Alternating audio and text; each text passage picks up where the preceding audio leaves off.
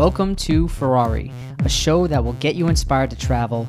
I'm your host, Anthony, and I'm talking with Mariana. Actually, you know what? I probably should actually have to pronounce your last name, huh?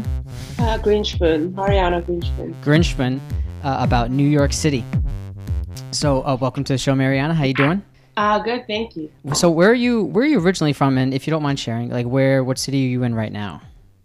Well, I, I'm in New York right now. Um, I grew up here, um, but I was born in uh, Eastern Europe in the Ukraine. We moved here when I was a kid.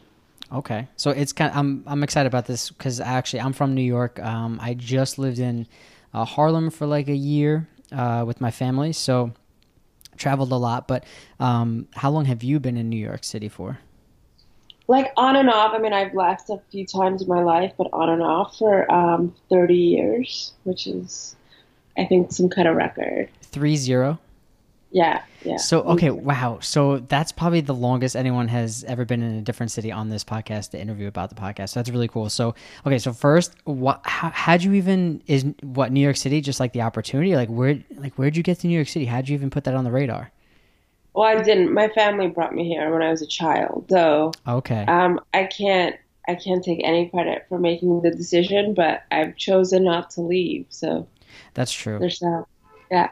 Yeah, that's true. So, all right. So, what do you? I already heard a uh, car honking in the background. What do you? What is your favorite thing about the city? What do you like so much out of everything? Um, it's a little cliche, and I guess everyone says this, but um, it's amazing how quickly it changes, and how uh, you know I walked down the street the other day where I lived for I don't know five, ten years, um, and it's a completely different street. Like it could be in a in a completely different city. So you, as soon as you think you know it, all you have to do is go to a different part of town, and you're surprised. Yeah, that's so true. Like, there's always something different going down, no matter where Yeah. you go, right? And then they have so many boroughs too. I, you know, so it's like, um, so I guess let's talk about briefly. I know you're. I don't know if you're which borough you're in, but if we could just dip into Manhattan a little bit. What do you normally do for fun? Um, I guess I I do a lot of like I have a dog, so we do a lot of looking for parks and meeting up with friends and eating food. Um, yeah. So wait, are you um are you more of like a Central Park person, Prospect Park kind of person? I like so of the big parks, I like Prospect Park and I really like Forest Park, which like a, is a little bit unknown. It's in the depths of Queens. Um, but then I also like these little tiny neighborhood parks because that's where you can get away with murder and like let your dog run off the leash. That's true. And or you you always find people like sipping on some drink or smoking or something like super private with some music. I'm sure, which is Yeah. like pretty cool. Yeah, that's the one thing I've noticed in certain areas. I see like a lot of the older folks sometimes they might complain about dogs off the leash or if you're too loud or something. Or if I ride my bicycle on the sidewalk, they get super pissed. So I like I have to go in like Central Park and just like let out all that energy on my bicycle. But Mm. do you ever have any of that problems or no? Um, I riding my bicycle on the sidewalk. Once I got a ticket, Oof. uh, but no one's ever said anything to me other than than a cop once. Mm. So I, I guess you you have a better version of that story. Well, yeah. I mean, I got a pretty large ticket running a red stop sign, a red street light. I got a massive ticket because I didn't respond to it fast enough. But eh, you know, it's all good though. Um, I like it. I like it. I like I like the daytime cycling in the parks, and I also like some of the nightlife too. I want to kind of like dip in a little bit, with, like what, Yeah. or maybe like restaurant or you know, what do you normally do when the sun goes down? Yeah. So I mean, I I'm a little bit I'm in my 30s, so I like to do stuff that's a little bit more low key rather than like go clubbing and partying. So like normally I'll just like meet up with a friend and we'll have dinner somewhere. And um, to be honest, like most people now live in Brooklyn, so we tend to do it more in our neighborhood, which is probably like Williamsburg. Um, if you're in Manhattan, like we'll do something kind of unusual that I haven't that you can't necessarily do in Brooklyn. So like maybe like go get dinner in Chinatown or um, somewhere on the High Line, things like that. Mm. Have you ever been to? Um, I remember like years ago, I went to this rooftop bar called uh, uh, Two Thirty Rooftop Bar, Two Thirty Fifth Rooftop Bar, something like that. You ever been to that one? Um, is that the one at the whatever hotel? The um, I think it's above it. It overlooks the Yeah. uh, Empire State Building. Not overlooks it, but you could see it from uh, from the view up top. Okay. I don't know. It, it was kind of cool. I always thought that was like a cool little option. Like I went in the winter for my brother's bachelor party one time, and they gave us like you have like blankets if you want, and there's like little like a fire, and it was like kind of cool because we went during That's the week, nice. so it was like it wasn't like packed. And then I researched it now. I looked it up, and oh my gosh, it's like a billion people there now, and it's I would never want to do it now.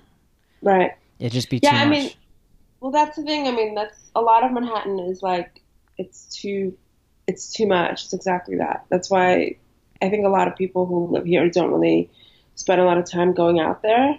Um, we spend like our daytime there for work and maybe like lunch and shopping and that kind of stuff. And then when it's time to go out, we kind of go go to Brooklyn where it's a little bit more key, low key.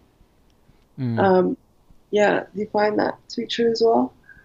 So what do you okay? So because I know I know Brooklyn has uh I mean Brooklyn's I don't want to say like up and coming, but you know like I'd say five and ten years from now, I'm sure Brooklyn's gonna be like super starting to get really real flooded. So like I don't know, is there like can you give a place that you kind of go to that you kind of want to keep it low key off the? Because anyone could Google like top restaurants in Brooklyn or something like that. You know what I mean?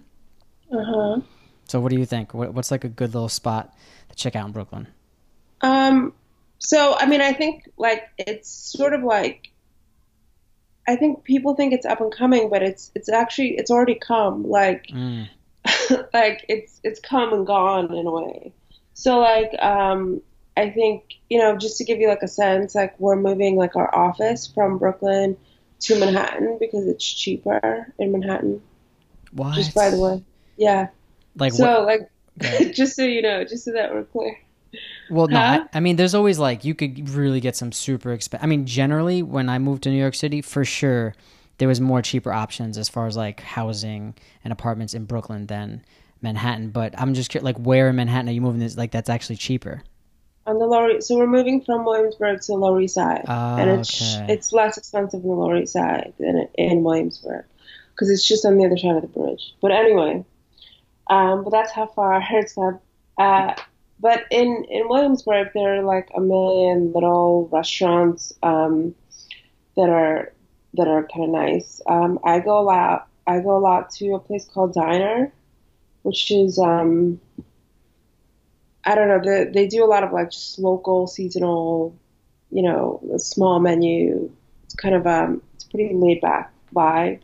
And then um, next door they have like a little oyster restaurant. And you could just like sit and have a bottle of wine with your friends and um, just eat a couple of dozen oysters maybe. That's cool. So yeah, and um, when the weather's nice, like you can sit outside. What do you normally do in the winter? Mm, kind of the same stuff except sit inside. And I travel. I travel a lot, so I get the the winters in New York are really horrible. So I leave as much as possible. Just like always have a hot, like a hot cup of coffee in your hand, like 24 seven, when you walk in the streets in the winter. I well, I I just go from Uber to Uber. Oh, like, Uber. Okay, yeah.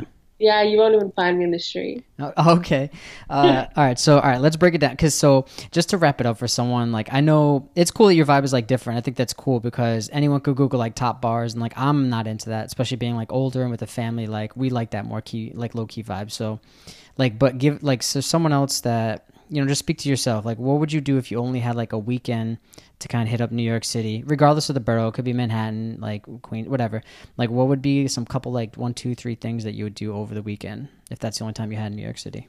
Yeah, I mean, I'd probably like I'd get a hotel room somewhere uptown, um, somewhere fancy, like by the park, and then I'd get up and I'd go to the park um, every morning, and I'd probably spend my afternoons in like Chelsea, um, go to some galleries, maybe go to depending on what's happening, like at the museums, like maybe check out a museum, and then um, for dinner, I'd probably go to like the East Village or the Lower East Side, or you know, I I really like going to Chinatown. I think it's really fun.